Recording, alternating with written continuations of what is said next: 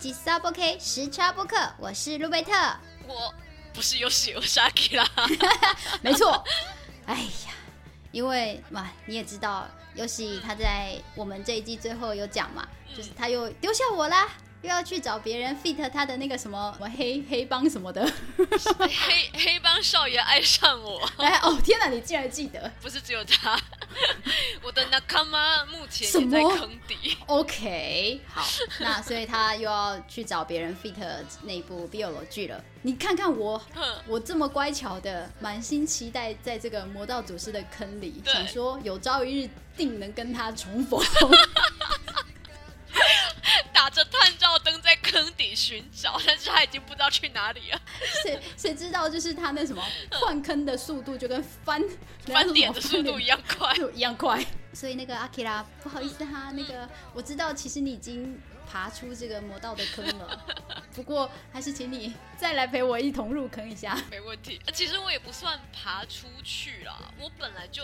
挺喜欢这部小说的，只是你跟我说你开始看了《魔道祖师》，然后我还很开心的跟你说太好了，我也没有看真人剧，你有助教我也 没有看真人剧，因为我只看完小说。然后我就说，哦，我看了真人剧，然后你就跟我说我好喜欢舅舅，我就呃，然后我们三个可以来讲一下剧跟小说的差别。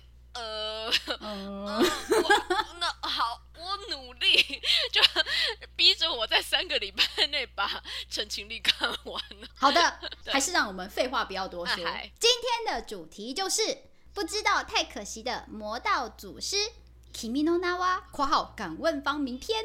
想当初，我刚开始看小说的时候了，也没想那么多嘛，反正我就开始看了。谁知道一开始看就是被这些角色的名字。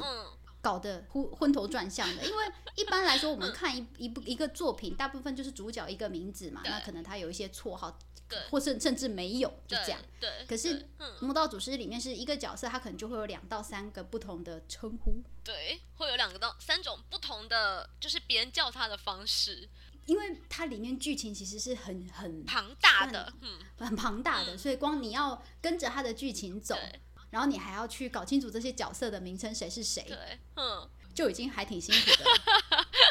然后到到我终于哦，好像终于搞清楚谁是谁的时候，哎，就结束了。对对对对对，故事就画下句点了。对对对，所以真的是因为我私心，就是看完之后私心再看江城。就是看舅舅这个角色，他的角色分析的时候，嗯，才发现其实每个人的名字都是有一些玄机在里面的。对，所以今天这一集，对，就让我们来好好谈一谈《魔道祖师》这部作品里面他们的呃姓名，嗯，还有字字，还有号码，嗯，对对。那因为呢，我觉得光靠我一个人，大家听完保证一定是满头雾水，所以今天就让我请。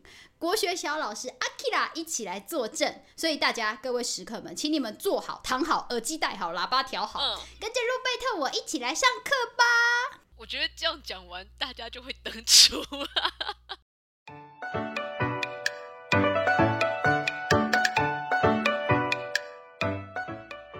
老师，我不懂。空给我先生的是噶？为什么？为什么一个角色这么多名字？你看那个蓝忘机。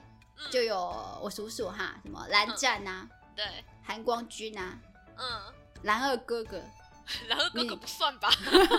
蓝忘机就蓝忘机，为什么一堆称呼？我觉得魏无羡就是纯粹的话痨，反正他想怎么叫 就怎么叫。觉得我们还是可以稍微来讲解讲解一下古人这种。命名的学问，好哦。在《魔道祖师》这一部作品里面，我们在讲一个人的姓名的时候，他是比如说像蓝湛好了，他就是姓，他就是蓝家的嘛，然后他的名字就单名一个字叫做湛，然后忘机是他的字，嗯，韩光君是他的号。你看看，你看看，真的是一堆，让我这个记忆如蝼蚁般的人。蛮蛮蛮辛苦，就是哈，你为什么一下叫他韩光君？哈，为什么一下又叫他蓝湛？哈，又一下叫他蓝忘机？这样，可不可以？你会统一一点，就同一个人统一称呼。可是因为魏无羡都乱叫，他就他高兴就叫什么。然后还有各各种挑战底线的叫嘛。哎呀 哈哈嗯嗯好嗯 对。那其实呃我们可以这样说，就是古代人他们的取名方法，当然姓氏就是家族传承嘛，这个是固定的，这个没有问题。然后一出生的时候就会有长辈或者是父母帮你取大名，然后呢到了二十岁的时候，男生。就是刚好弱冠，他们要开始束发戴冠了，这个时候就会有字，或者是你可以把字叫做表字。虽虽然这样讲出来，大家那个前面是没有字幕的，大家可能会想说哪一个表哪一个字？哎，对，哪一个表？表面的表，嗯，OK 的字，表字。对，那因为我们现代人大部分已经不取字了，所以我们就把名字合在一起，就叫做哎，你的名字是什么？那其实，在古代的时候啦。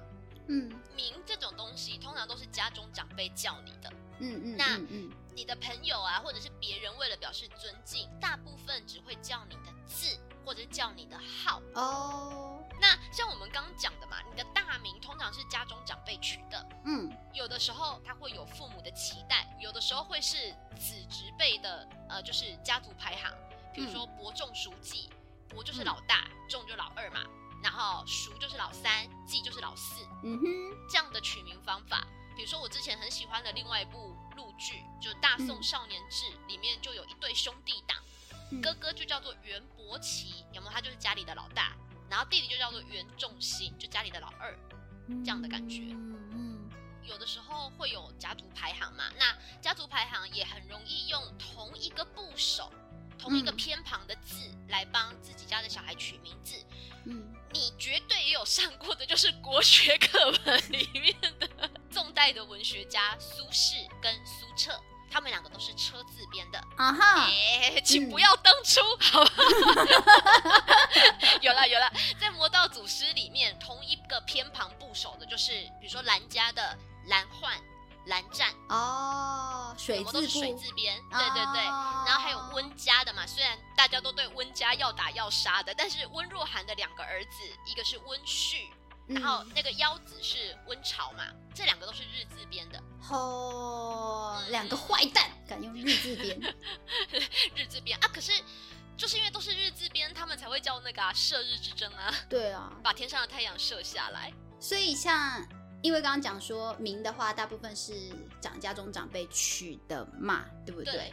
然后后面才会加字。对，所以一开始大部分他们都是用字来互相称呼嘛。所以蓝忘机是字嘛，魏无羡也是字嘛。以前的习惯就是你的名字是父母取的，但是你的字可以是你尊敬的长辈或者是你的师长，嗯，帮你取一个跟你的名字有点关系的。表字送给你，这样子，对，就希望你以此以此为警戒，或者是以此为目标。以前的人，如果我直接叫你的名字，在以前的习惯里面，这个是一个非常没礼貌的称呼方法。所以，所以你还记得在原文小说里面，魏无羡是怎么玩蓝忘机的名字吗？他不是就在那个听学的时候，然后就被罚去抄那个。他不就跟蓝蓝二哥哥抄他们的那个家训吧？家训啊，对对对对对。然后因为都没有东西可以玩，他就开始玩蓝忘机嘛。他不是各种称谓都开始试一次嘛？嗯。他一开始叫他忘机兄，嗯，然后蓝湛就不理他。你这个这个是最正常的，加一个兄有没有？加个兄嘛，对，就尊敬他年龄比较大这样子。然后第二第二个讲法就叫他忘机，嗯。对，可是我跟你讲，我现在永远记得 那个真人剧里面呢，他甚至还叫了另外一种讲法，就是鸡胸。我也瞬间觉得饿。好了，然后小说里面，我就觉得这没节操，叫法真的没节操。然后接下来第三个，他就开始连名带字的叫了嘛，他就叫他蓝忘机。嗯，但是他还是不理他，不理他。对，然后所以他第四个他就叫了蓝湛，所以他第一次叫出蓝湛的时候，其实 蓝忘机就恶狠狠的瞪了他一眼，然后魏无羡就赶紧修正说，因为我叫你都不理我啊，所以我才叫你的名字，那你如果不爽，你也可以叫回来。所以其实，在他们的看法里面，直呼其名是非常的不尊重的一种称呼方法。对对，这个是在。第一集吧，是在第一集吧，对不对？第一集的，第一集的，就在亚骚这个篇章里面。我到这边才有懂，就是吼，原来有 B 四 day 是不行的，这样 就是他的应该说哪一个是字，哪一个是名，这样子自己才有搞清楚。对对，比较比较有具体的感觉。嗯嗯，那个时候在看的时候啦，我自己就觉得，哎，魏无羡去叫蓝忘机的名字蓝湛，他就是套近嘛，他的个性就是这样，就是跟你装熟，跟你套近。他魏无羡本人是没有。没有很在乎这种，他没有很在意这种距离感，对对对对对。嗯。可是蓝忘机就不同了嘛，他他是比较在乎这样的人，所以我觉得当蓝忘机脱口叫出魏无羡的名字就是魏婴，嗯，应该也就是他打从心底是承认他们之间交情有进步。对我个人的感觉是这样的，在看小说的时候，我也觉得，而且他不是他们两个不就不打不相识嘛？就是我觉得他愿意脱口叫魏婴，就是把。魏无羡摆在跟自己同等的地位，江城还不够看呢。我们可怜的舅舅，你不提我不我你不提我还不讲，你一提我真的是听到气都来了。可恶，这两个人真的一直在放闪，把我们家舅舅放哪里？放旁边啊，要不然他还能放哪里？气死我也！我真的每一次听到他那边在呼叫的时候，我就嗯。冷眼旁观，不要再撩人家了，不要再闹人家了。你要闹，也至少到江城看不到的地方。原原来是这一句。OK，那因为我们都已经稍微讲到字了嘛，那所以我想问一下，路贝特，你还记不记得，就是当年我们在高中，我觉得高中比较会讲这个，就是古人的名之外还有字嘛。那字通常跟本名是有一些呼应的。你当年的国学常识还剩下多少？我当年上课的时候，应该说我还记得当年我有上过。喂，我我一定有，好不好？我还记得我有上过国文课，就已经很厉害了。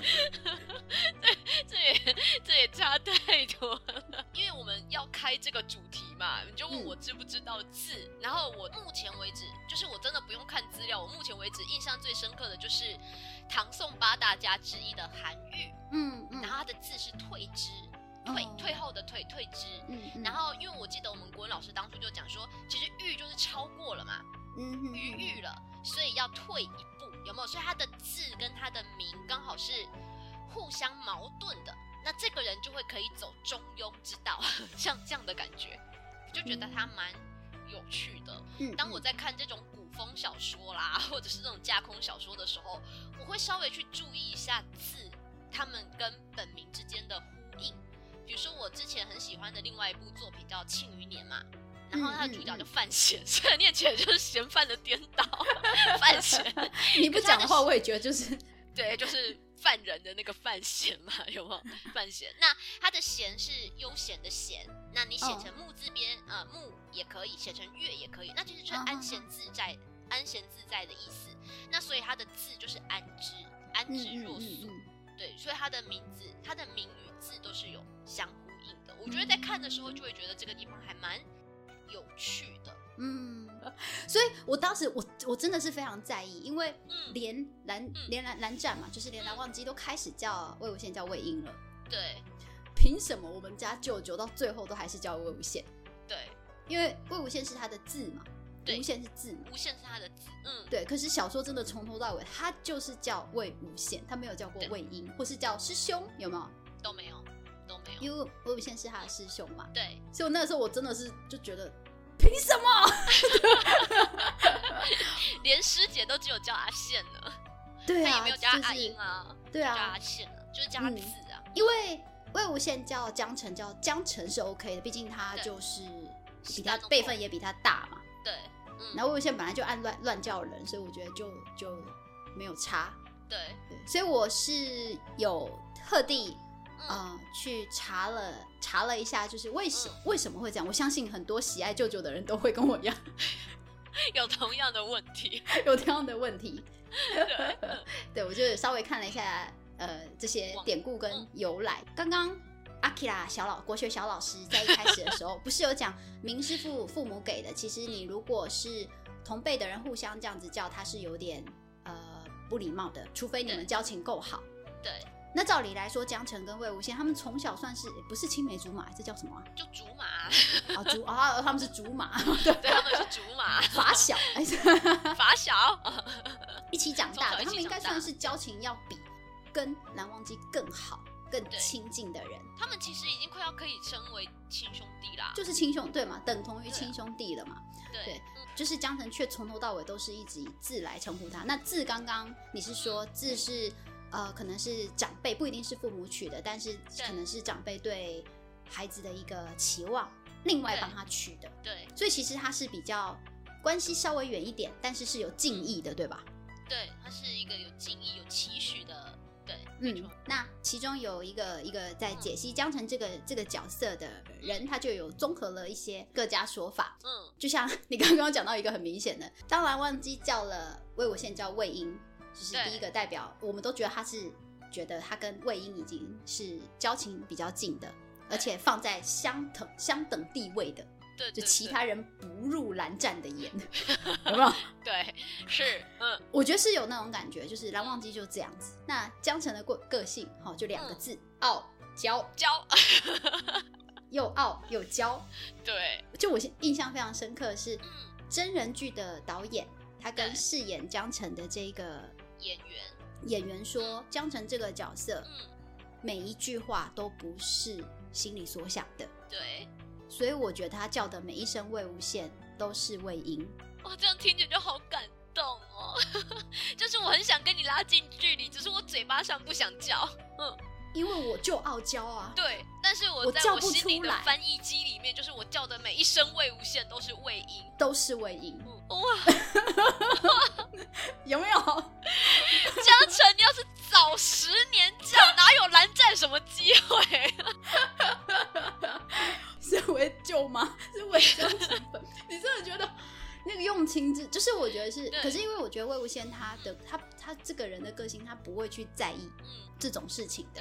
可是如果你从江城视角下去看，你不觉得是都不是作者讲的？那我听到的两边的说法，一个是导演很喜欢这个作品，对，他对于演员给了这样子的建议，嗯，然后呃，一个也很喜欢江城的角色，他写了这样子的角色分析，觉得他们在讲的都是一件事情，江城就不好意思啊，对他没有办法，他叫不出口，他叫不出口，而且他因为他太小的时候还那么的排斥魏无羡嘛，觉得他曾经有做错过事情，我觉得他那个脸就是拉不下来，就真的是又傲又娇，凭实力单身的舅舅，对，实力单身的舅舅，你看这个也是他的好，实力单身也是他的。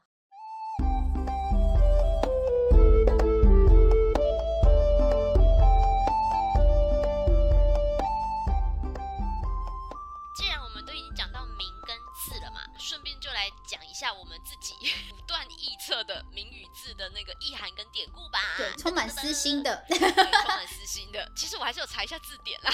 对我个人充满私心。那说到这个，我想问一下路贝特啊，你还记不记得蓝大的字？蓝大的字是西城，这个比较常出现嘛？蓝西城名字呢？我记得蓝焕。有做功课嘛？我们有做功课的。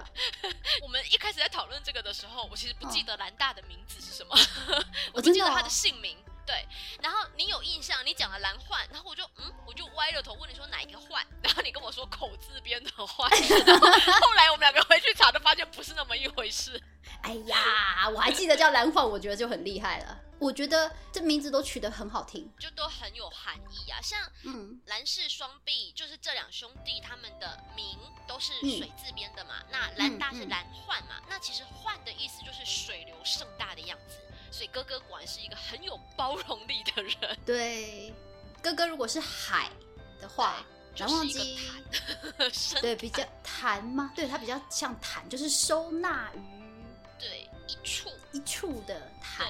但是哥哥是流向四边的海海感觉啦。对，没错没错。所以像蓝家哥哥，他的字取的就蛮好听的嘛，就是他叫西城嘛。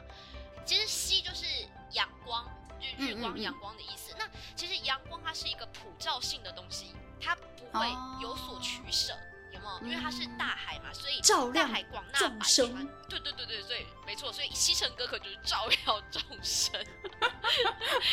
所以我就觉得还蛮有趣的。那它完全是一个那个菩萨的象征，如果这样讲。对，那其实它的臣啊，就是我们现在大部分解释这个臣，都是把它当成比如说臣子下属这样的感觉嘛。嗯。可是其实臣也可以当动词，就是使人臣服。哦，对，所以西城只要一站出来，你不看大家都对他很尊敬，对对对对对，包含连瑶妹 世家，呃，对世家排名第一，果然是当之无愧，当之无愧，非常的当之无愧，对对，名字、人品全部当之无愧。你知道为什么我这么夸赞他吗？嗯，因为他是你们家舅舅的 CP 是吧？舅舅无限好，只配西城哥。好的，这就让我们让我们留给那个游戏回来的时候再再讨论。好，好了，我其实也蛮想看的。让我们回到弟弟，回到回到弟弟，我们来看一下。对，蓝二哥哥，那蓝二哥哥的他的名是蓝湛嘛？嗯嗯。那其实“湛”这个字在国语字典里面，它其实有精湛的意思。那除了精湛之外呢，它第二个意思是清楚的、清澈的这样的意思。所以我们两个都觉得蓝湛比较像一个深潭，呃，它是一个清澈的潭，可见底的潭。对，一开始就是你丢一颗石子进去，它其实是没有任何动静的。我们可以用一句话来讲，就是比较古井无波的一个人。嗯，因为他常常就是面无表情嘛，看不出喜怒哀乐这样子。对，然后手永远都背在后面嘛，总是一副世家子弟的派头嘛。嗯，不管是他的描述也好，或者是他的名字，呃，他的姓名也好，我觉得都给人家这样子的感觉。可是我觉得忘机就真的是跟他本人是有一点有一点差距的。对。说实在的是，因为其实忘机的意思啊，它是不存心机，淡泊无争，淡泊无争。但是我们看小说里面的蓝忘机，他其实争啊，只是他争的是真理嘛，他其实没有那么的无争。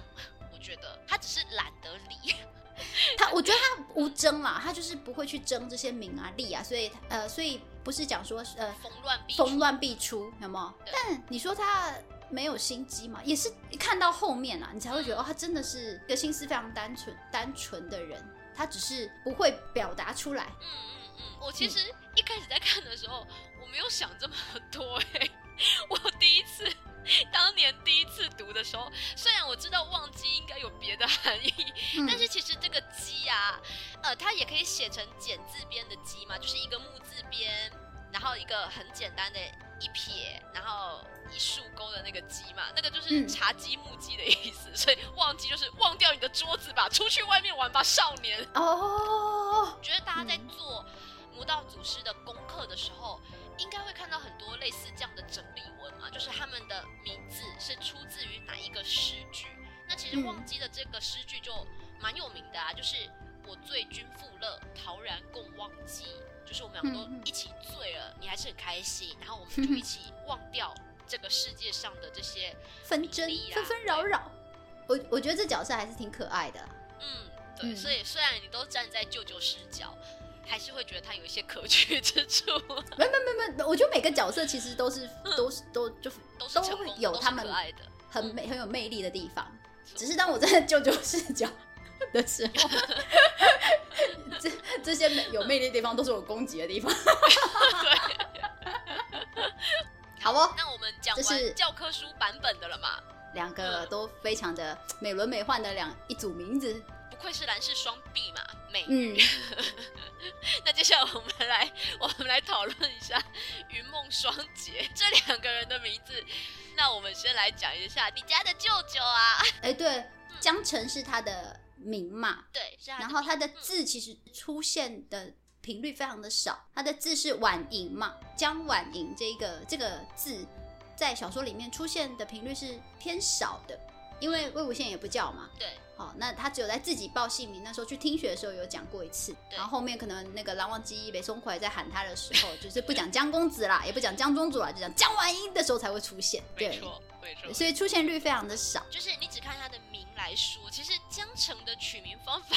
跟兰家是一组的耶，它也是水字边，它是水字边的耶，它是水字边，它是城，那城就是水静止而清澈的意思，它是一个非常美的。我跟他爸的，我我跟你讲，我真的没有偏心。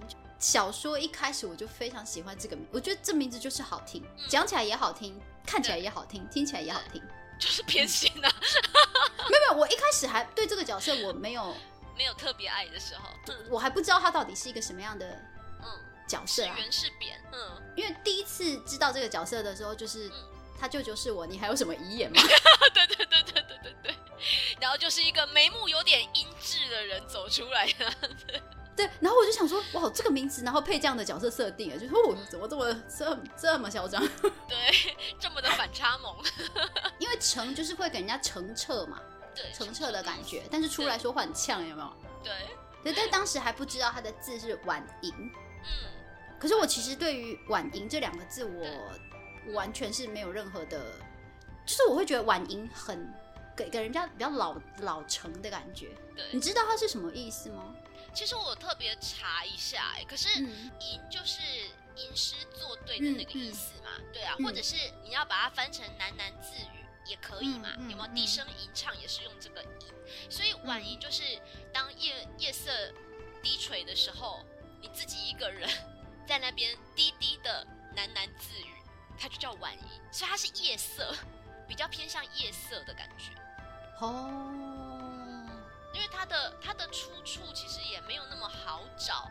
我目前找到的一个典故，就大家觉得他的典故应该是来自于，反正唐代的诗人的一首诗。这个人我也不认识，这个人我也不认识。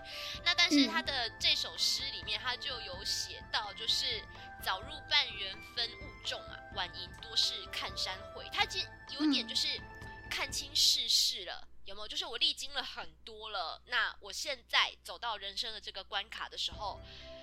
我会想要在夜色低垂的时候吟唱呢，就是因为我看到了山势的起伏啊，怎么样怎么样的。我觉得他真的真的就是有点萧瑟的意味在里面。这是为了他小说后面的 的结局结局铺的吗？对，好，好，好，舅舅的趴，舅舅的趴，最后就是我们主角啦，是吧？对，是，接下来就是魏婴。那其实。我一开始在看小说的时候，我其实没有想那么多哎，因为我们现代人对于魏婴的这个“婴”，我们只有一个直觉，就是阿卡讲，对，就 baby，对对对对对，小 baby 的意思，婴儿的意思，幼儿。嗯。然后我一开始以为是他父母，就是那个魏长泽跟藏色散人，就是希望他永远如赤子纯真，才帮他取了这个名字。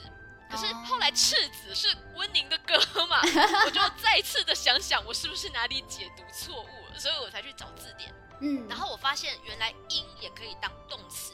我觉得有两个，就大家有兴趣可以自己去查。但是有两个我觉得值得一提的，第一个是“音”当动词可以当成环绕、围绕的意思，所以魏婴总是人群里面的核心人物嘛。嗯嗯，他身边不是就常常有。朋狗友吗？包括海上，对，还有江城吗？去去去，要收尸，不要叫我，有吗？可是他总是很容易吸引大家的目光，然后很容易变成话题的人物，嗯，所以他有环绕的意思在里面嘛。然后“音”的第二个意思，我真的觉得非常的有趣。它的第二个意思是触犯、触怒的意思，就是使别人生气。所以你看他在。成为夷陵老祖之后，有没有就做的事情是犯百家之怒的？哦，就大家就拼命的去攻击他嘛。哦，我觉得这个搞不好就是作者在暗示，虽然我们一开始都不知道。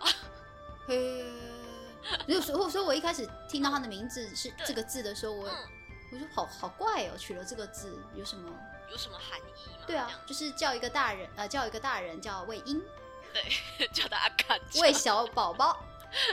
喂宝宝，对，喂宝宝。但我觉得绝对不会是这样的，但也没有多想。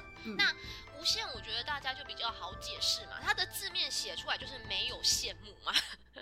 嗯，我不羡慕别的东西，所以魏无羡这个无限的出处，大部分都是来自于呃明代徐奔这个诗人，他写的一首诗叫做《闲居》哦。他的第一句话就是谢氏反求祸。然后退耕李田园，其实他一开始就告诉你，我已经辞官回家了，嗯，我已经辞官回家了。然后我就在整理家中荒芜的田园。那无限是出现在这首诗的最后一句，它叫做“既无限于志，外物非所牵”。嗯，我一开始看到这首诗的时候，我想说这个当出处，我觉得太不合理了，就是看不懂啊。你看不懂这个无限放在这边要干什么？后来我才去查，嗯，其实这个呃“限”。既无限于智，它其实还有一个典故，这个典故是出自于道家思想的另外一个人，不是老庄了，就是另外一个人叫做文子，他有一个是呃，就是他的作品里面有一句话，就是临河羡鱼，不如归而结网。嗯嗯，他就说，你与其站在河边去看，说，哎，我好想要这个河水里面的鱼，你不如回家去编好渔网来抓鱼。就是坐而呃坐而言不如起而行这样的意思。嗯，可是徐奔就把这个典故转换进他的诗嘛，因为我们回到他的诗的第一句就是我已经辞官回家了，所以他的最后一句才说我已经不羡慕这个世界上的鱼了，就是我不去羡慕河里的鱼了，意思就是我没有什么其他想要的了。你就算拿高官，然后就算拿一些利益来诱惑我，我也不会为所心动。所以外物非所牵，所以无限就回到他这个样的意思。我不会去羡慕这个世界上的什么功名伟业，嗯嗯，我就是只想做我想做的事情。对，我就取得好，这名字真的好。嗯，对，不是不是不是江丰源取得好，是作者取得好。作者取得好，是的，是的，是的。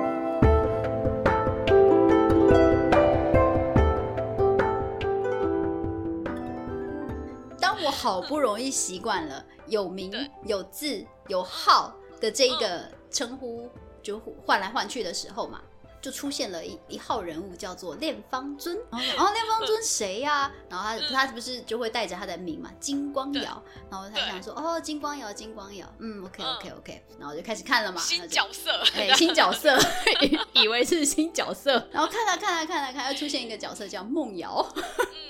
然后就哦，OK OK，梦瑶梦瑶，大概就是同名吧。然后我就哎呦，他们有同一对，他们名字都有瑶耶。我真的是搞混了，我那时候完全没有想到是同一个人。所以我看到后半段，因为练方尊是这个金光瑶的号嘛，对不对？对。因为梦瑶跟金光瑶其实是同一个人嘛，对不对？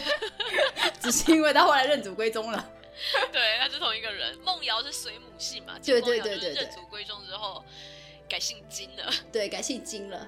那我觉得是因为那时候的，对对，跟他爸同辈，因为那个时候的剧情，其实我觉得已经开始进入了有点，对对对对对，然后又加上他的名字，这样给我给我一个乱搞，好没有？给你一个措手不及，措手不及，我真的是没有把这两个角色联想在一起，他是同一个角色，这两个名字，这两个名字。我们回到就是古代的命名系统，名是父母取的嘛。字是尊长送的嘛？那号就有两种，一个是别人送的，那别人送的就有所谓的雅号跟浑号，就有点像我们的绰号了嘛，对不对？对对对，有点像我们的绰号这样。呃，雅号也好，浑号也好，它大部分都是这一个人他的性格或者是他的外貌他的写照。如果以雅号来讲，能讲叫叫做雅号的，就是 蓝氏双臂，双臂，对。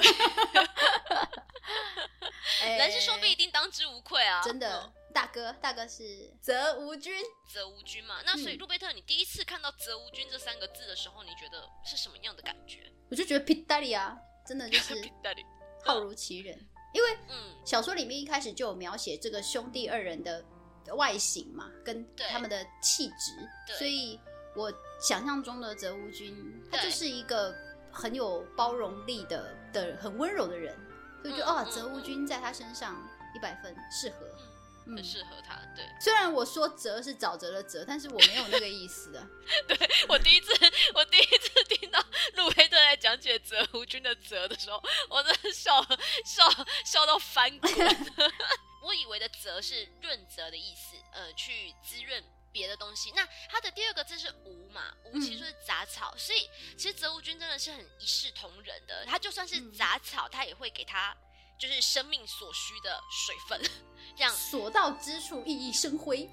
对对对对对对对对对对对，所到之处就是每个东西都欣欣向荣这样子。他真的真的就是君子，所以他的第三个字的称号是君嘛？君有没有？君子有方，对，然后温润如玉。有没有这个真的就是泽无君的写照。对啊，所以即便全天下都不相信金光瑶，金光瑶，嗯，他仍然到最后一刻还是选择要相信瑶妹，瑶妹，这是蓝大，蓝大。那蓝二哥哥就是蓝二哥哥，嗯，韩光君嘛，韩光君的出处，我觉得大家应该都有背过。你 为什么要笑成这个样子？这一篇真的很有名啊，座右铭嘞。好了，那韩光君他的出处，我觉得这这个应该没有什么太大的疑虑，应该大家都共同认同是这一个，就是在聂贵不知，爱爱内含光。所以说明一下意思吗？好的，那个聂聂是黑色的意思，嗯，然后滋是被染黑的意思，所以他就说，即使你身处在黑暗的，就是一片漆黑的环境里面，你还是不会被随之染黑，这样子，嗯，你不会近朱者赤，近墨者黑这样的感觉。然后爱爱内环内含光嘛，就是即使在昏暗的环境里面，还是看得到你本身的光彩。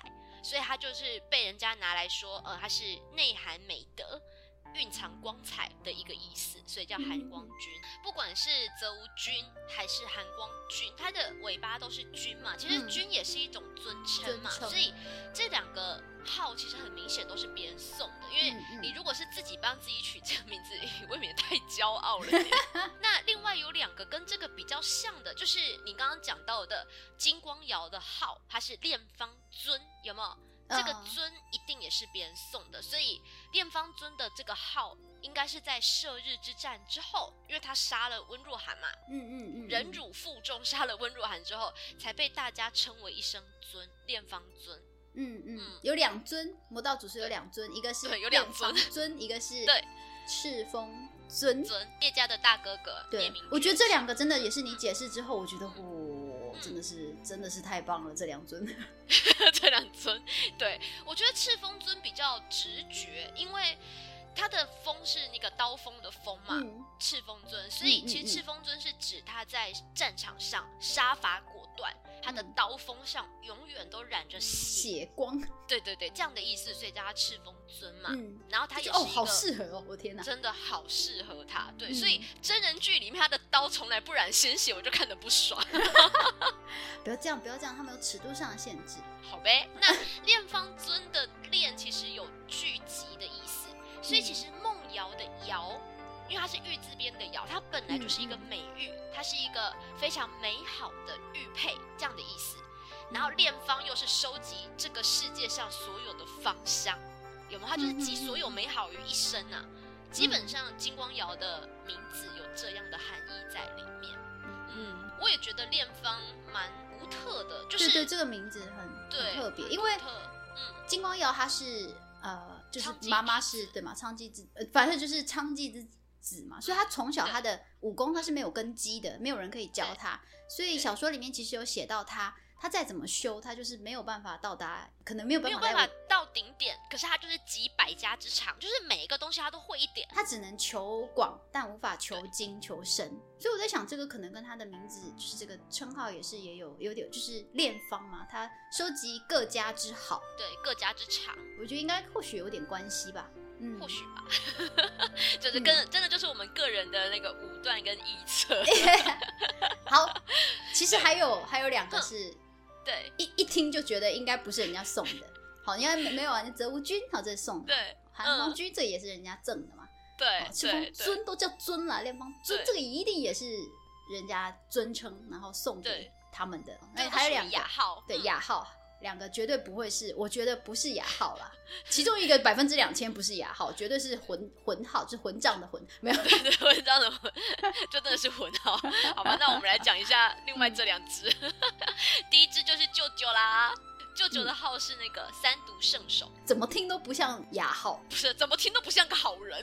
对啊，对我其实看第一遍的时候，我没有太大的。想法，因为我知道舅舅的剑就叫三毒嘛，所以他被叫做三毒圣手，就是他可能用这一把剑救了很多人，就这样子而已。嗯，对。那直到我也没想很多，我只是觉得帅，帅有没有？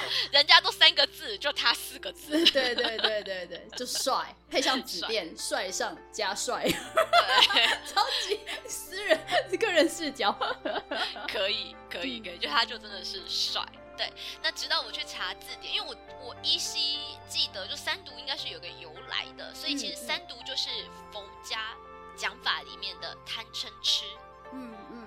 嗯贪就是你可以把它解释成贪心嘛，贪爱，然后嗔就是生气，生气气，生气气，对，然后吃就是求而不得，可是还是一直在追求。我觉得哦，贪嗔痴这个我们还有的讲呢，今天先到此为止。对对。对，这个真的是哦，啊，说的也是 好。对，那另外一个给你啊，另外一个给你揭晓，另外一个就是我们的主角啊，嗯。哦，没有看过《魔道祖师》的，一定觉得主角是一个阿贝，有没有？对，因为他的称号就是夷陵老祖。是怎么听都是在骂人，对。那其实他他的称号，我觉得呃，应该说他的这个号很很直白啊，因为他就是在这个乱夷陵乱葬岗里面嘛，修炼这些邪门歪邪，这叫什么？对，鬼道老祖，因为他就是老祖宗嘛，对，因为他是创对开山之祖嘛，那其实他也不老。他当时也才二十出头而已吧，如果这样去推算的话，嗯嗯嗯，对，只是加了个老字，我觉得就是在骂人。对，不知道为什么，一开始看到的时候，我其实看小说的第一页，他不就是很多人那边大快人心的讲伊老鼠死啦，对对对对对对，有没有？我想说，哇，这个是老贝贝，不见得就是第一个第一印象，你会觉得他要么有一定的辈分，要么就有一定的年纪，会被叫一就是这样子称呼的，都是那种你知道可能比较。本本人特色是比较机车，哎，机车嘛，怎么怎么讲？可可以啊，机车吧，才会，甚至他会这样自称：“你大爷我林周吗？林周 公，林这种感觉的人才会被这样去称。没想到竟然是一个，你刚刚用什么形容词？没有如此一个没有节操的人。对，如此没有下限的人 啊，所以魏无羡的羡其实可以改成底线的底线的线，没有下限。今天的我没有极限，所以难怪被人家叫 WiFi。我觉得就是这样的人才把得到蓝二哥哥，一个闷骚小罐。好，那我们讲完了，就是别人送的嘛，就是雅号跟魂号，我们都讲了。那其实，在呃，就是在古代人里面，其实号还有另外一种，就自己取的字号。嗯嗯嗯。那字号大部分就是用来抒发自己的志向啦，抒发自己的情趣啦，这样的讲法。那我觉得在《魔道祖师》这部作品里面，比较明显是字号的，大概可以举的就是抱山散人跟藏色散人，魏无羡的妈妈跟。对魏魏无羡的妈妈跟魏无羡的师祖 师祖散人嘛，其实散人就是闲散之人，不不问世事的闲散之人。嗯嗯嗯，所以抱山散人不是有立条款嘛，就是你要下山可以，但是下山之后不得再重返师门嘛，因为他不想管这世间的纷纷扰扰，所以就抱着一座山，只是不知道是哪一座山。藏色散人就不知道为什么会叫藏色散，也没特别讲小说。对，因为他死的太早了，魏无羡对他也没什么太大的印象。可是我觉得，如果你从江叔叔，就是从江丰眠或者是于夫人的只言片语里面去去讲的话，其实她长得非常之漂亮啊，所以她的那个色应该是指她容颜非常漂亮的意思，有如宝藏一般，所以叫藏色散人。我不知道啦。我不知道，可是如果是自己取的，我就觉得不应该念藏，我就会觉得要念藏藏色散人，就是他自己不在乎这个容貌，他只想找一个心悦之人，就算只是人家的世仆也没关系，他就要跟心悦之人结伴走天涯。所以我在看第一遍的时候，我一直把它念成藏色散人。无论如何，我还是觉得《魔道祖师》它里面，嗯。所有角色的名字真的都取得太好了，真的，所以才会有这么多人帮他说文解字啊，在名字名字而已，我们只讲名字还不讲其他的，光是名字就一堆人在讲。其实我们还有很多的内容，不过呢，请让我们分成好几段、好几段几个不同的小主题。对啊，如果大家也有兴趣的话，各位时刻们下面跟我们讨论，或者是上 FB，也可以注意一下我们之后不定时更新的一些魔道祖师的内容，会更新几次不晓得，不过。一定还会有，对对对，一定还会有，至少已经预定主题，正在奔跑中了嘛，奔跑筹划中。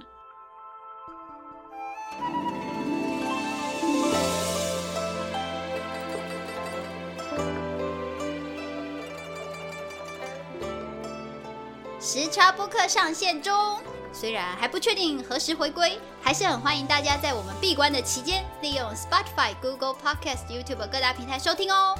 另外，也欢迎加入吉萨 o k 的 Facebook 社团和订阅 YouTube 频道，让我们就算时差越来越大，越来越大，也可以跟各位食客们保持互动哦。那其他的详细资讯，请看资讯栏。身为一个现代人，绝对都会有时差。